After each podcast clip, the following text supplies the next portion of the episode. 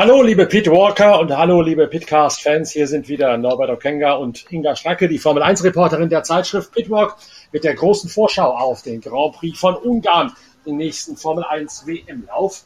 Aktuelle Ausgabe der Zeitschrift Pitwalk, Heft Nummer 72.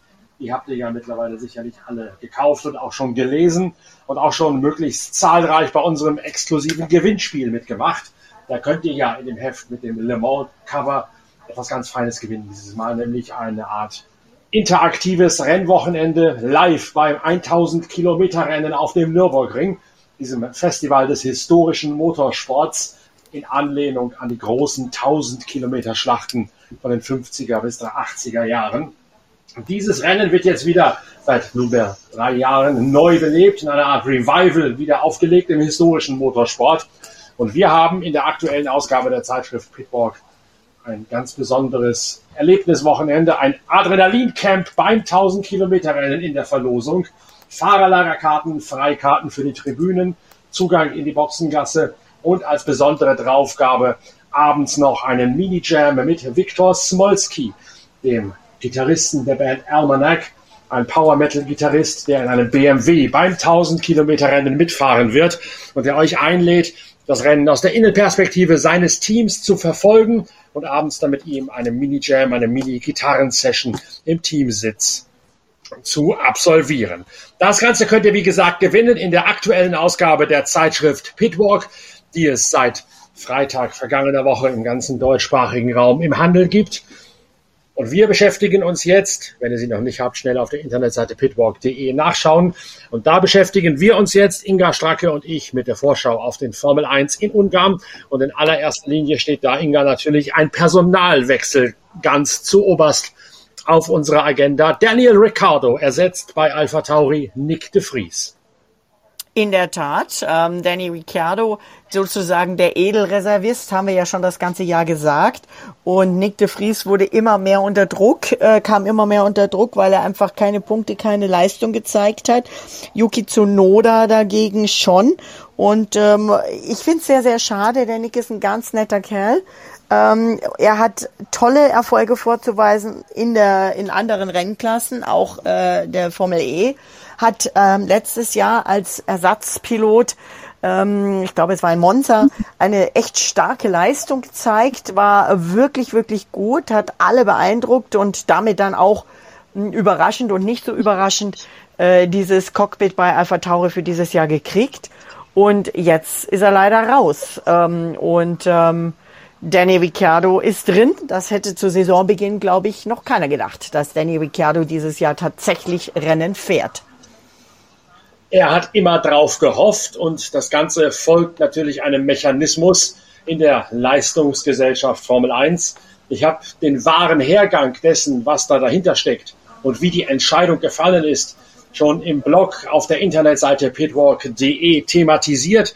Es gab ja gerade aus den Niederlanden verständlicherweise viel Kritik an dieser Hoppla-Hopp-Entscheidung, Nick de Vries nach gerade mal zehn Rennen bereits wieder vor die Türe zu setzen.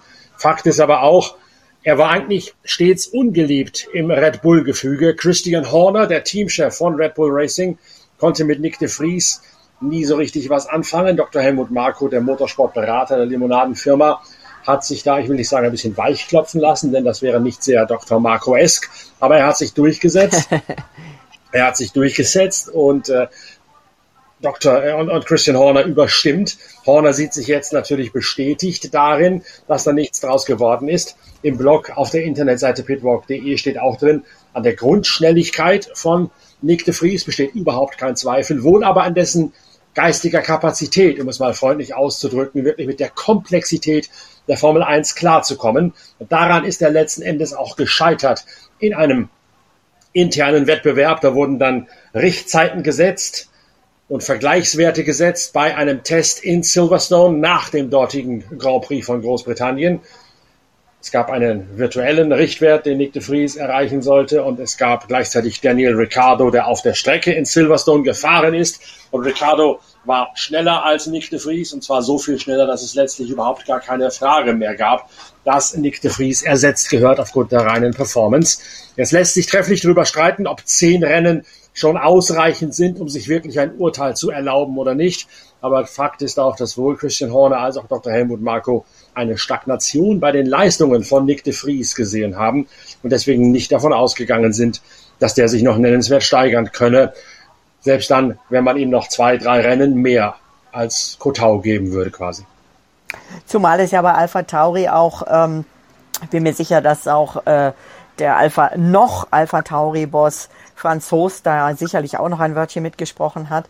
Und bei Alpha Tauri geht es ja auch darum, um den Fortbestand des Teams. Wie wird das Team weiter fortbestehen? Eigentlich ist es abgesichert, aber sie müssen natürlich Leistung bringen und das ganze Team ist auf dem Prüfstand. Ich denke, das spielt da auch eine ganz große Rolle.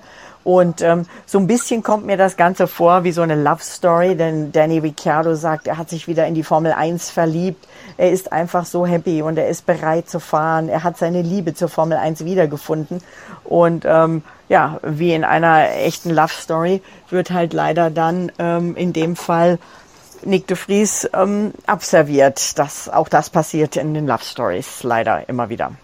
Ja, der schaut jetzt mit dem Ofenrohr ins Gebirge. Der macht sich bereits breit in Richtung Formel E, die er ja bereits einmal gewonnen hat als inoffizieller Weltmeister dieser Elektroautorennserie. Ihm werden jetzt Kontakte nachgesagt zu Nissan als Ersatzmann für oder als äh, derjenige, der dann Norman Nato, den ehemaligen Formel 3000 und GP2-Piloten bei Nissan verdrängen soll in der Formel E.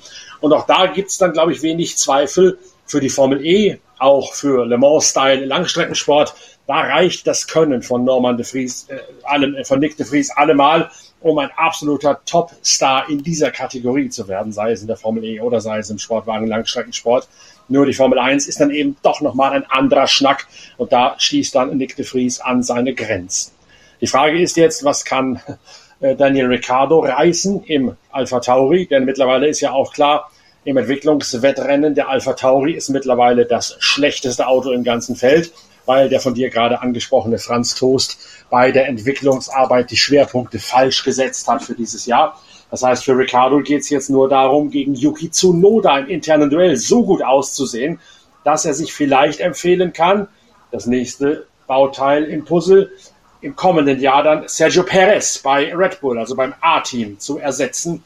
Das muss natürlich das langfristige Ziel von Daniel Ricciardo sein, den schwächelnden Mexikaner aus dem Cockpit neben Max Verstappen zu kegeln.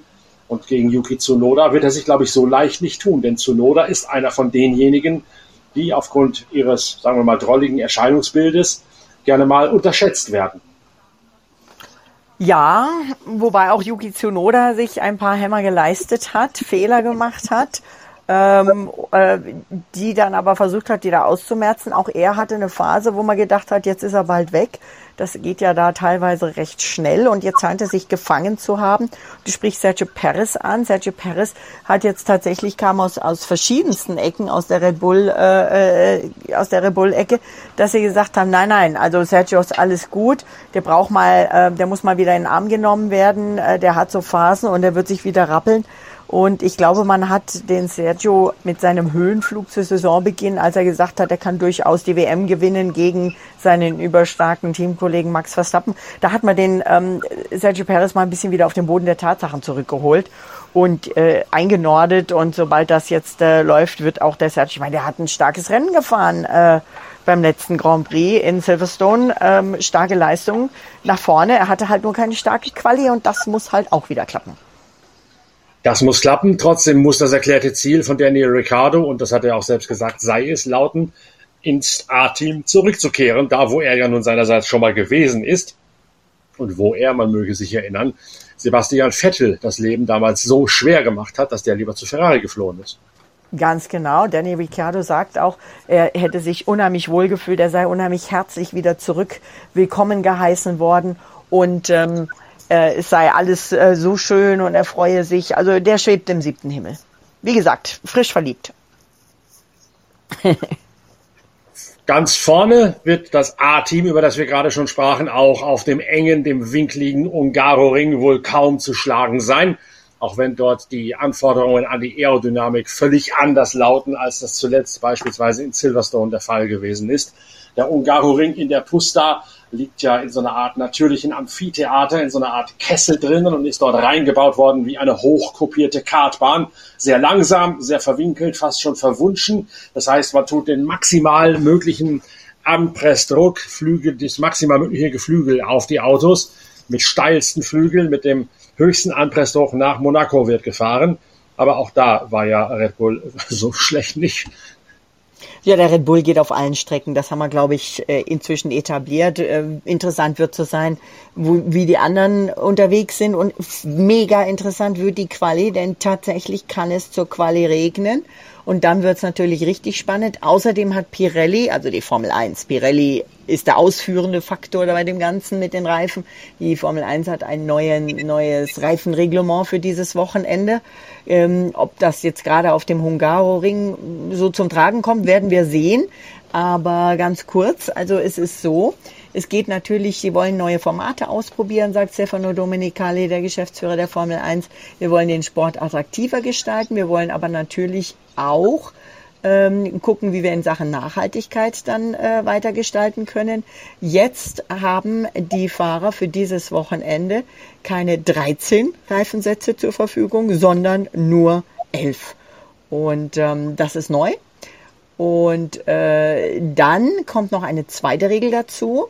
Es ist vorgeschrieben, welche Reifenmischung in den einzelnen Quali-Segmenten verwendet werden darf. In Q1, also im ersten Teil, wo die ähm, Top 15 entschieden werden, da müssen Sie mit dem harten Reifen fahren. Der mittelharte, der Medium, der gelbe in Q2, wo die Top 10 dann rausgefahren werden. Und der weiche, der Soft in Rot, dann in Q3, wo es um die Pole Position geht.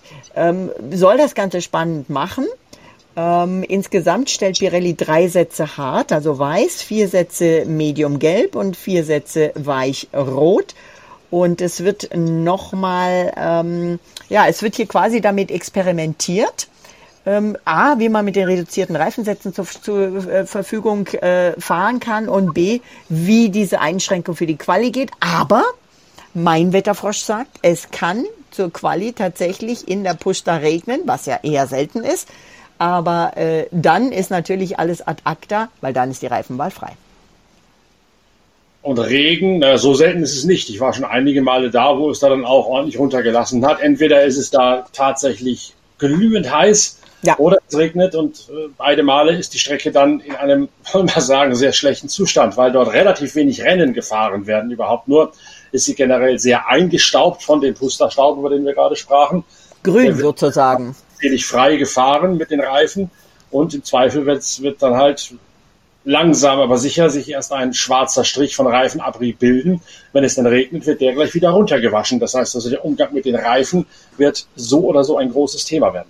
In der Tat, the track is green, sagen die Fahrer oft auch gerne. Damit meinen sie nicht, dass jetzt Gras auf dem Asphalt gewachsen ist, ähm, der übrigens in Budapest äh, immer wieder auch zu äh, mittleren starken Bodenwellen führt, sondern eben, dass er wirklich eben rutschig, schmierig, sandig, dreckig ist. Und wenn es dann regnet, dann wird's gerade auf dem Hungaroring richtig schön rutschig. Also mein Wetterfrosch sagt, viel Sonne am Freitag, Regen- und Gewitterrisiko steigt aber.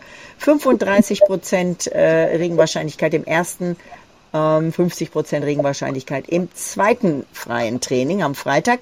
Samstag Regen gegen Abend, wahrscheinlich zur Quali schon. Ähm, und Sonntag viel, viel Sonne, Temperaturen um 30 Grad. Ich sehe jetzt hier einen Nico Hülkenberg, der sich in der Quali mal wieder mm, beweisen kann. Wegen des Wetters meinst du? Ja, ja, natürlich, natürlich. Das ist ja, der liebt ja dieses Mischwetter und da ist er gut und das ist auch mit dem Haas momentan die beste und wahrscheinlich einzige Chance. Du hast vorhin den Hungaroring die Charakteristik angesprochen. Viele Bremsvorgänge, logischerweise, weil viele Kurven, hohe Umgebungstemperaturen. Es ist meistens eine der heißesten, äh, eines der heißesten Grand Prix Wochenenden. Ähm, also so 30 Grad Luft, 43 und mehr Asphalt sind normal. Und das Ganze ist dann hart für die Bremsen, diese kurzen Geraden bei der Hitze. Ähm, und ähm, Bremskühlung aufgrund der niedrigen Durchschnitts Durchschnittsgeschwindigkeit nochmal mehr an die Herausforderung gestellt. Insgesamt 14 Kurven, sechsmal links, achtmal rechts herum. Viele sind miteinander verbunden. Da musst du einfach den Richtungswechsel genau perfekt anfahren. Das ist dann ein sogenanntes Segment, so heißt das in der Fachsprache, wenn die Kurven genau. mehr oder minder ineinander übergehen. Und also solche Segmente zeichnen sich dann dadurch aus, dass wenn man in einem Teilabschnitt dieses Segments einen Fehler macht, dass der damit eingehandelte Zeitverlust sich durch das ganze Segment nicht nur hindurchzieht, sondern immer noch weiter multipliziert und potenziert. Also wenn du in einer einzelnen Kurve vor der Geraden, sagen wir mal, eine Zehntelsekunde liegen lässt, dann ist halt die Zehntelsekunde weg und auf der nächsten Geraden fährst du wieder weiter und in die nächste Kurve kannst du da ganz normal reinfahren. Ein Segment, wie es auf dem, auf dem Ungaroring so oft ist, bewirkt dann, wenn du in der ersten Kurve des Segments 0,1 verlierst, dann hat sich das durch das Segment hindurch, wenn es drei Kurven sind, gerne mal auf 0,3 Sekunden Zeitverlust aufaddiert. Das ist also auch nochmal eine ganz besondere Eigenheit von dem Ungaroring, weil es da eben viele solcher Segmente gibt, die auf anderen Rennstrecken doch eher rar gesät sind. In der Tat, mit 308 kmh, einer der niedrigsten Topspeed-Werte ähm, des Jahres. Uh, wenn man das jetzt mal so auf eine Runde sieht, etwa Maximum so circa zehn Sekunden lang fahren die Autos in einer schnellen Runde wirklich nur geradeaus. Zehn Sekunden geradeaus. 65 Sekunden lang Kurven fahren. Ist eine nette Statistik, die uns Mercedes hier gegeben hat. Eine Statistik, die allerdings auch mal aufgepeppt gehört in die Richtung, dass der Weg in die erste Kurve hinein trotzdem relativ lang ist. Das, das ist er, aber die gesamte Startzielgerade ist tatsächlich eine der kürzesten im Kalender. Ähm, aber wie du sagst, ähm, Pole Position bis zur Bremszone für Kurve 1, 444 Meter und damit einer der längsten des Jahres, nur übertroffen von Mexiko, Imola, Barcelona und Monza, glaube ich. Ja, das kommt ungefähr hin. Barcelona hätte ich jetzt auch gesagt, die anderen hätte ich so nicht. Aber das könnte durchaus richtig sein, was du daraus gearbeitet hast. Dafür haben wir dich ja als Expertin. Ja, ich hab's, muss, ich will mich nicht mit fremden Federn schmücken. Ist tatsächlich eine Info, die ich von den Teams bekomme. Hier unter anderem Mercedes, äh, die uns hier wirklich mit tollen Informationen immer versorgen. Also nicht, dass ich das jetzt hier äh, mit dem ähm, Maßband selber ausgemessen hätte in Budapest letztes Jahr. Stichwort Mercedes. Ich glaube, wir sind uns einig, dass an Red Bull an der Spitze kein Weg dran vorbeiführt. Dann bleibt die große Frage, was passiert dahinter? Mercedes mit dem auf links gedrehten Auto auf dem Weg zur zweiten Kraft? Oder kann Aston Martin zurückschlagen, nachdem die bei den letzten Grand Prix ein bisschen abgehängt schienen? Da hatte ich fast den Eindruck, als seien die im Entwicklungswettlauf, der mittlerweile in vollem Schwange ist, ein bisschen ausbeschleunigt worden, dass die anderen schneller durch ihr Entwicklungsprogramm hindurchwetzen, als Aston Martin das tut. Wo slottet sich Ferrari ein? Wen haben wir noch im Kampf um diese zweite Kraft hinter Red Bull? Ja, viele Fragen. Wenn ich die Antworten wüsste, würde ich sie hier vielleicht nicht unbedingt verraten, sondern ich würde vielleicht ähm, mal eben schnell zum Buchmacher in Großbritannien gehen und ganz viel Geld setzen, um mir mein Monatsgehalt aufzubessern. Nein, Spaß beiseite. Ähm, wie gesagt, es ist von Strecke zu Strecke unterschiedlich. Und wir werden das immer wieder sehen, denke ich, dieses Jahr, auch in der zweiten Hälfte des Jahres. Äh, Vegas ist noch ein Fragezeichen, da waren wir noch nicht, aber ansonsten wird es immer wieder so sein, dass der eine Kurs dem Ferrari, dem anderen der andere dem Mercedes, dann kommt Aston wieder vor, Alonso will weiter Podestplätze einfahren und wir werden auch wie in Silverstone McLaren wieder vorne sehen, die haben einen großen Sprung gemacht, jetzt kommt der nächste mit dem Sprung, wer weiß, wer das ist. Ich finde es hochspannend, hochinteressant, weil die azyklisch oder zumindest nicht alle gleichzeitig gleich entwickeln. Und dann natürlich dazu kommt, dass die Strecken den Teams unterschiedlich liegen. Einer vorneweg, Red Bull, der scheint gar nicht mehr entwickeln zu müssen. Die sind, ähm, die sind überall perfekt sozusagen. Ähm, aber ich sag mal eins, 20 Monate. Weißt du, was jetzt 20 Monate her ist? Nein, das weiß ich nicht. Der 103. Grand Prix-Sieg von Lewis Hamilton, Saudi-Arabien 2021. Lewis Hamilton hat seit 20 Monaten kein Rennen mehr gewonnen. Und ich glaube, er wird es auch an diesem Wochenende nicht tun. Also die, sagen wir mal, Wahrscheinlichkeit und damit die Chance, die die Buchmacher hierfür geben, ähm, die Wahrscheinlichkeit ist nicht ganz hoch, sage ich es mal vorsichtig, aber Hamilton spielt Eichhörnchen, Dritter in Kanada und England, Zweiter Australien und Silverstone, vierter WM-Rang. Ähm, er besagt aber ganz klar, ist ihm egal, es ist ihm komplett unwichtig, auf welcher Position er die Meisterschaft abschließen wird. Ihm ist wichtig, welche Infos er dem Team geben kann, damit sie künftig besser aufgestellt sind. Er denkt also tatsächlich schon an nächstes Jahr. Er sagt auch, wir müssen vom ersten Test an 2024 konkurrenzfähig sein. Mein Traum ist es, und sein Traum ist jetzt nicht irgendwie Taylor Swift, wie die Gerüchteküche manchmal sagt, sondern sein Traum ist es, kein Bouncing mehr im Auto zu haben, ein effizientes Auto mit üppig Abtrieb, damit er den anderen Schritt halten kann. Die Frage ist für mich, wie du richtig sagst, McLaren und Ferrari. Ferrari hat ja Potenzial aufblitzen lassen. Wir haben in der aktuellen Ausgabe der Zeitschrift Pitwalk, Heft Nummer 72, eine große Hintergrundgeschichte drin, in der wir durchaus kontrovers beleuchten, wie es angehen kann, dass Ferrari im ersten Anlauf die 24 Stunden von Le Mans gewinnt und gleichzeitig in der Formel 1 nun schon seit Jahrzehnten nur Backpfeifen sich abholt die ganze Zeit. Da gibt es einige durchaus interessante Vergleiche, einige auch technische Ansätze, nicht zuletzt auch zum Umfang des Entwicklungspakets, mit dem sie vor ein paar Rennen nachgelegt haben. Und jetzt ist eben die große Frage, aufbauend auf dieser Hintergrundgeschichte in der neuen Ausgabe unserer Zeitschrift Pitwalk, wo führt das jetzt hin? Nachdem sie sich ja beim letzten Grand Prix mit dem Reifenverschleiß vergaloppiert haben, nachdem sie dazu vorsichtig rangegangen sind, machen sie denselben Fehler nochmal oder nutzen sie jetzt die Möglichkeiten des Update-Pakets wirklich aus? Sprich, kriegen die es tatsächlich auch mal von der Umsetzung her so auf die Reihe, das Potenzial ihres Autos, das theoretisch darin schlummert, abzurufen? Auf welchen Fahrer setzt du denn dabei? Auf welchen der beiden? Hm. Ja, die geben sich nicht viel, glaube ich, im Moment. Mhm. Und das wundert mich, weil ich hatte Charles Leclerc eigentlich als deutlich stärker erwartet im Vergleich zu Carlos Sainz. Genau deswegen habe ich die Frage gestellt, weil mich das auch unheimlich überrascht. Ähm, Charles Leclerc sagt auch, er gibt selber zu, dass er sich selbst ähm, viel Druck macht.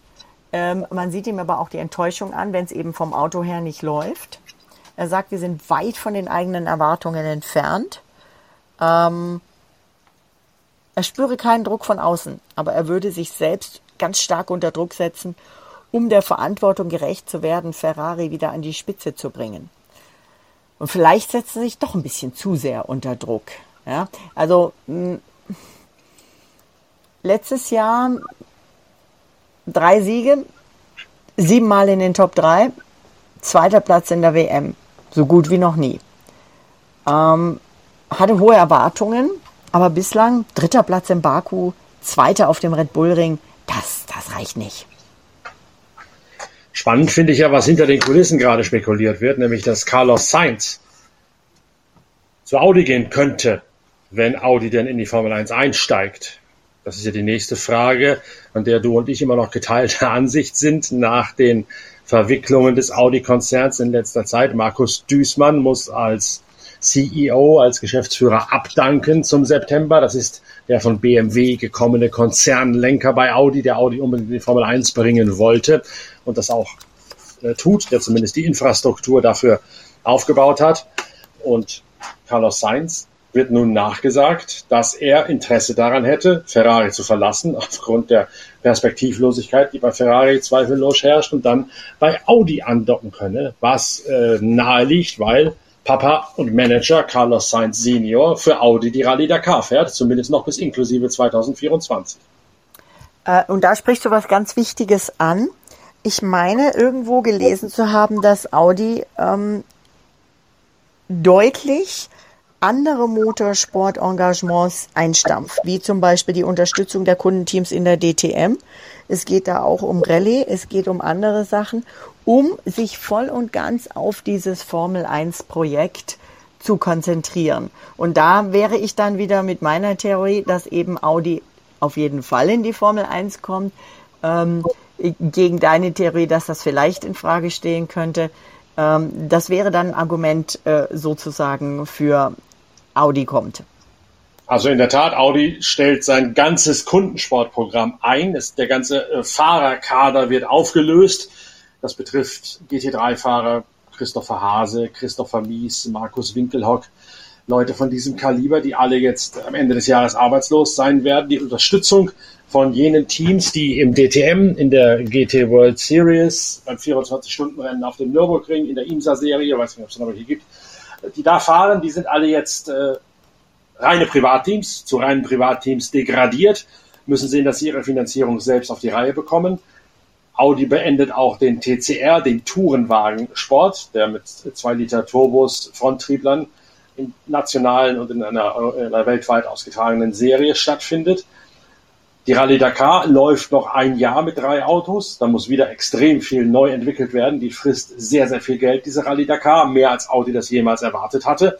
Und da werden Stefan Peter Rosell, Carlos Sainz Senior und Matthias Ekström im Jahre 2024 die letzte Rallye Dakar bestreiten, so denn der Zeitplan eingehalten wird. Im letzten Jahr haben sie sich ziemlich blamiert bei der Dakar, die ganze Audi-Mannschaft, weil man die Technik schlicht und ergreifend falsch ausgelegt hat. Das haben wir in der Zeitschrift Pitwalk auch schon sehr früh nach der Dakar analysiert. Ich glaube, Ausgabe 71 müsste das gewesen sein oder 72. Müsst ihr mal gucken auf pitwalk.de im Shop. Da könnt ihr euch genau anschauen, welches Heft es gewesen ist. Da stand jedenfalls eine sehr kontroverse und von Audi auch nicht sonderlich wohlgelitten aufgenommene Geschichte drin über die Fehler, die man gemacht hat bei der Umsetzung der Idee zur Rallye Dakar. Da muss also wieder viel Geld in die Hand genommen werden. Und es scheiden sich auch die Geister, die sagen, wird der Kundensport eingestellt zugunsten der Formel 1, um das Geld zu sparen, oder wird der Kundensport eingestellt zugunsten der Rallye Dakar, weil oh. die immer und immer teurer geworden ist, viel teurer als gedacht mit dieser abwegigen Technik, die man dort gewählt hat. Das sind spannende Fragen. Ich denke, das können wir beide nochmal ähm, bei unseren Quellen nachrecherchieren, um uns dann nochmal zu treffen. Ich habe noch ein ganz, ganz, ganz, ganz anderes Thema, eher was Witziges. Lando Norris hat erzählt, dass er ähm, in, äh, beim Silverstone Grand Prix die verrücktesten Autogrammanfragen gekriegt hat also, äh, dass Leute ihm sagen, er soll ihnen was auf dem äh, Arm malen und das lassen sich dann eintätowieren. Das will er auf gar keinen Fall machen, weil das kann ja nicht was entscheiden, was permanent ist. Und tatsächlich hat ihm jemand ein Baby entgegengehalten, ein kleines, lebendiges Baby und hat gesagt, er soll die Stirn des Babys unterschreiben. Und das ging ihm ein bisschen zu weit. Klingt fast nach 80er Jahre Glamrock, wo die Damen den, den Stars blanke Brüste entgegengehalten haben zum Unterschreiben. Äh, äh, äh, ein bisschen anderes. Bisschen anders, aber ja. ja, jetzt bin ich sprachlos. Ja, und ich erst. Und ich erst. Also, wir haben damit das Thema Vorausschau auf den Grand Prix von Ungarn aus fast allen Perspektiven abgearbeitet, lieber Inga. Wir treffen uns kommende Woche wieder zur Nachberichterstattung vom großen Preis von Ungarn auf dem Ungaroring vor den Toren von Budapest gelegen. Danke, dass du dabei gewesen bist. Wer die neue Ausgabe der Zeitschrift Pitwalk noch nicht hat, wer noch nicht bei diesem gewaltigen Gewinnspiel zum 1000 Kilometer Rennen auf dem Nürburgring mit Freikarten, mit Minijam, mit Power Metal Star Viktor Smolski mit Boxenzugang, mit Fahrradzugang. Wer da noch nicht mitgemacht hat, der muss das unbedingt noch schnell tun. Ausgabe 72 ist ja noch eine ganze Zeit lang im Handel und das 1000 Kilometer Rennen ist auch erst Mitte September. Also natürlich schnell das Heft kaufen. Gegebenenfalls ist auch schnell mit einer E-Mail an shop.pitwalk.de bestellen. Nur dann könnt ihr mitmachen bei diesem absolut geilen Gewinnspiel zum 1000 Kilometer Rennen auf dem Nürburgring. Wir hören uns kommende Woche wieder. Bis dahin, tschüss. Danke, dass ihr dabei gewesen seid. Euer Norbert Okenga.